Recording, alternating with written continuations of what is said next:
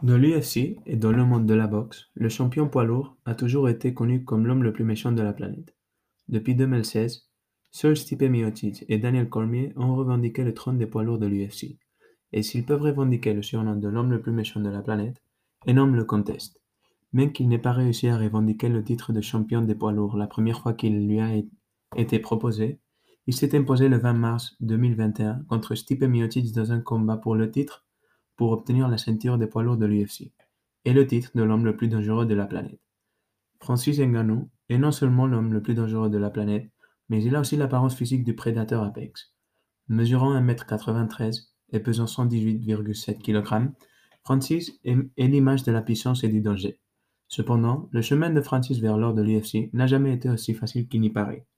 En fait, aujourd'hui nous allons découvrir que le chemin de Francis vers le sommet est l'histoire classique de l'outsider, la réalisation du rêve américain, ou l'histoire de briser les chaînes et de poursuivre un rêve sans relâche dans une bataille de tout ou rien. Alors, attache ta ceinture et prépare-toi pour vivre une histoire incroyable. Origine Francis Ngannou est né à Batié, au Cameroun, le 5 septembre 1986. Comme beaucoup d'autres dans un pays du tiers-monde, ses parents ne pouvaient pas s'occuper de lui. Ainsi, Francis a été confié à sa grand-mère pour qu'elle s'occupe de lui. Cependant, Francis n'était pas le seul enfant abandonné dont sa grand-mère devait s'occuper. Dans ce foyer, il n'y avait qu'une seule règle, il fallait travailler et livrer pour rester. Ainsi, à l'âge de 8 ans, Francis, Francis a dû commencer à travailler dans une mine de sable, à extraire des minéraux pour, pour un salaire dérisoire afin de payer ses frais de scolarité. Pendant de nombreuses années, le, petit Francis a passé des heures et des jours à la mine de sable chaque fois qu'il n'était pas à l'école ou pendant la saison de pluie. Il allait travailler même quand personne d'autre ne le faisait. Il a continué à travailler à la mine de sable jusqu'à l'âge de 17 ans. À cet âge, jusqu'à l'âge de 17 ans. À cet âge, il a réussi à acheter un petit scooter et a commencé à travailler comme chauffeur de taxi. Il emmenait deux ou trois personnes avec lui sur son scooter et conduisait les gens à divers endroits. À ce moment-là, Francis avait déjà ce que les gens de ce village appelaient une vie stable, puisqu'il avait les ressources nécessaires pour survivre par ses propres moyens dans cette ville. Cependant, le rêve de Francis n'a jamais été de rester. Il voulait devenir un boxeur professionnel. Il a donc déménagé en ville où il a pu trouver ce qu'il pouvait appeler en quelque sorte une salle de boxe afin de s'entraîner. À ce stade, on le traite déjà, de fou, puisqu'il a, dû vendre son scooter pour déménager en ville. Un geste audacieux qui de devoir vendre son seul moyen de subsistance. Cependant, il a réussi à survivre en ville jusqu'à l'âge de 19-20 ans.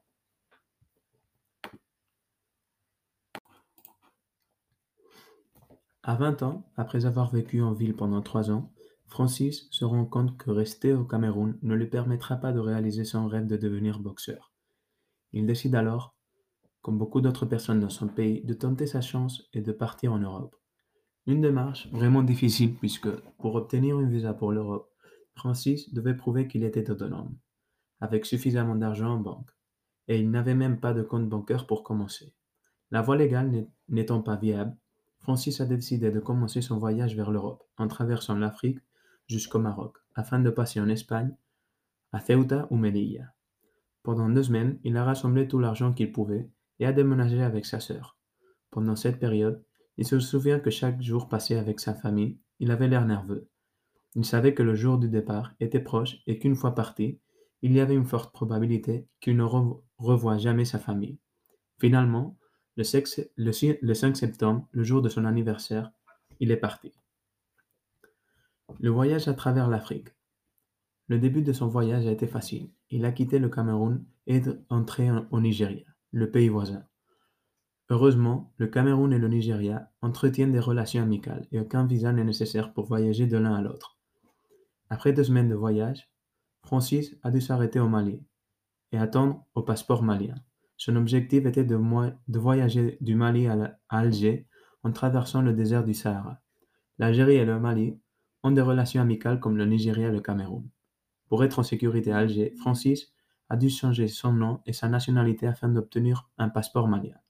Son voyage à travers le désert était déjà quelque chose d'extraordinaire. Il a payé un gang de passeurs locaux qui lui a dit de monter dans une voiture avec 20, 20 autres personnes avec peu ou pas de bagages. Serré à l'arrière d'un camion avec 20, 20 autres passagers, Francis a commencé un voyage de 24 heures à travers le désert du Sahara. Au cours de ces 24 heures difficiles, Francis devait se tenir fermement, car le camion roulait à 140 km par heure et ne s'arrêtait pas si quelqu'un tombait du camion. Les passagers devaient se battre pour tenir mais, mais aussi lutter contre la déshydratation à 50 degrés pendant le jour et le froid pendant la nuit à 4 degrés. Finalement, Francis est arrivé à Alger. Là, il se procure un passeport sénégalais afin de passer au Maroc, où il affrontera les mois les plus difficiles. Après environ, un mois de voyage, l'expédition de Francis en Europe s'est arrêtée lorsqu'il est arrivé au Maroc, dans le camping de Forêt Trifa, juste à côté de la frontière avec Melilla. Francis a passé des mois à essayer de franchir le mur.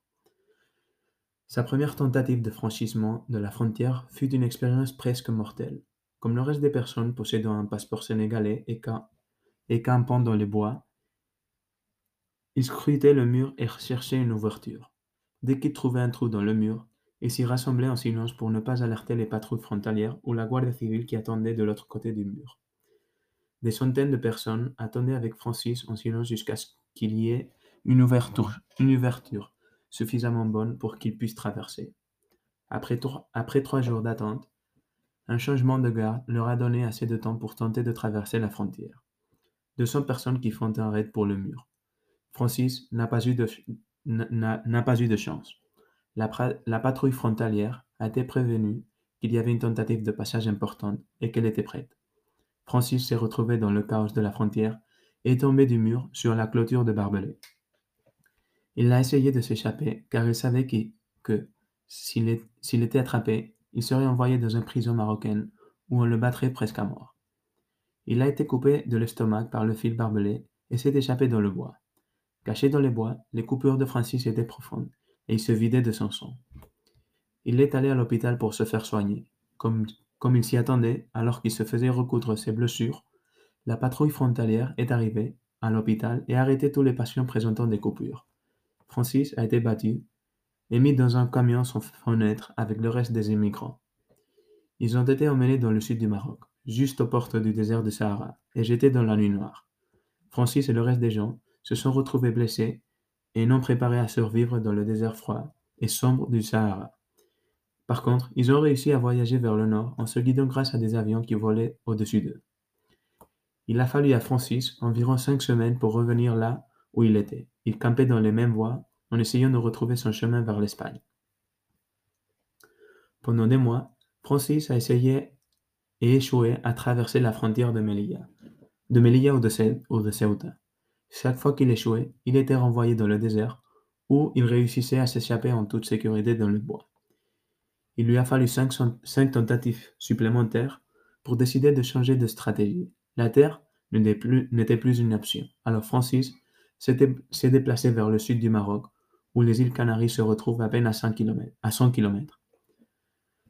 Tenter la, traverse, la traversée par la mer est beaucoup plus risquée car non seulement vous dépendez d'autres personnes, mais vous devez réunir un équipage de quatre hommes, dont un capitaine, mais vous risquez de vous noyer.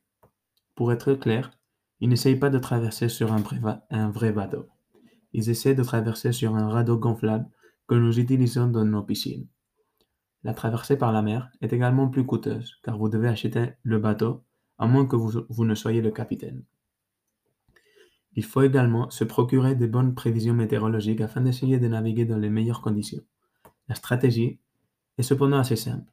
Il commence à ramer, à ramer vers Fuerteventura jusqu'à ce que le bateau soit suffisamment proche pour appeler la Cruz Roja.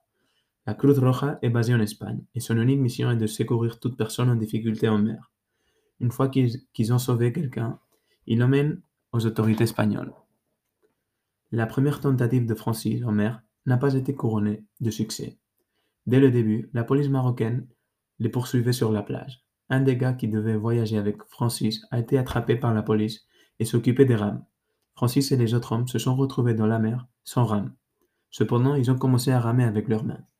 Après trois heures de rame, un grand bateau militaire marocain est resté devant eux pour qu'ils ne soient pas vus par la Croix-Rouge. Ils ont été emmenés et jetés dans le désert une fois de plus. Pendant des mois, Francis a continué d'essayer au bord de la mer. À un moment donné, il avait assez d'expérience pour devenir capitaine. Cela faisait déjà presque un an qu'il avait quitté le Cameroun et n'était pas plus près d'arriver en Europe. Après avoir été battu et jeté dans le désert pendant un an, après avoir vécu une vie de sans-abri au Maroc, Francis était prêt à faire tout ou rien dans une dernière tentative de traversée. À ce moment-là, Francis était appelé il se faisait appeler Van Damme par le reste des immigrants.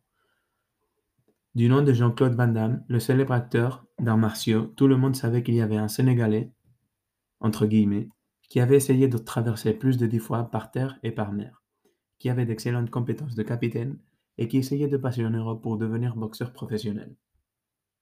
Ainsi, le 5 septembre, le jour de son anniversaire, Francis est arrivé à Fuerteventura, mais il a été immédiatement emmené dans un centre d'arrestation des immigrants.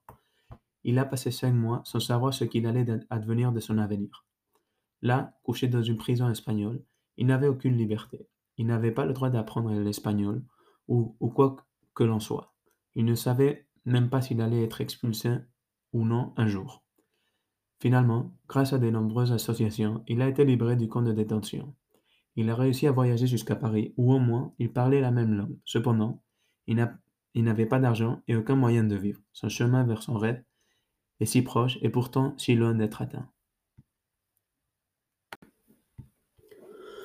Lors de son premier jour à Paris, Francis a été emmené par un autre immigrant connu dans la communauté sénégalaise de Paris. Pour Francis, cela ressemblait à l'époque où il vivait dans les bois du Maroc. Francis savait que s'il restait là, il n'aurait pas d'avenir. Il est parti et a commencé à vivre, à vivre dans la rue, dormant dans un parking avec un autre de ses amis. Après cinq jours de marche, à la recherche d'une salle de boxe, il en a retrouvé une. Il a essayé de s'inscrire, mais les frais étaient trop élevés. Cependant, il a expliqué sa situation à l'un des instructeurs de la salle. L'instructeur lui a dit qu'il raconterait son histoire au directeur et à l'entraîneur principal du club, et que Francis devrait revenir le lendemain. Le lendemain, Francis est venu et a participé à, son tout premier cours de boxe. Les instructeurs et les directeurs ont tout de suite su qu'ils avaient là, là de l'étoffe de champion. Pendant des mois, Francis s'est entraîné et a travaillé. Il a gagné assez d'argent pour survivre, et le manager principal a même invité Francis chez lui pour qu'il n'ait pas à dormir dans un parking. Après un mois d'entraînement, et sans qu'il le sache, on a organisé un combat de MMA pour Francis. Francis ne voulait pas essayer le MMA. Son rêve était la boxe, et à l'époque, l'UFC et les MMA n'étaient pas si connus. Cependant, Francis a accepté le combat et a gagné au premier round par soumission. Il a continué à combattre en MMA en Europe pendant cinq mois de plus, jusqu'à ce qu'un recruteur de l'UFC le voie. Juste après son combat, Francis a été contacté par le recruteur et après quelques semaines, il avait sur les mains le ticket pour les ligues majeures, son premier contrat UFC.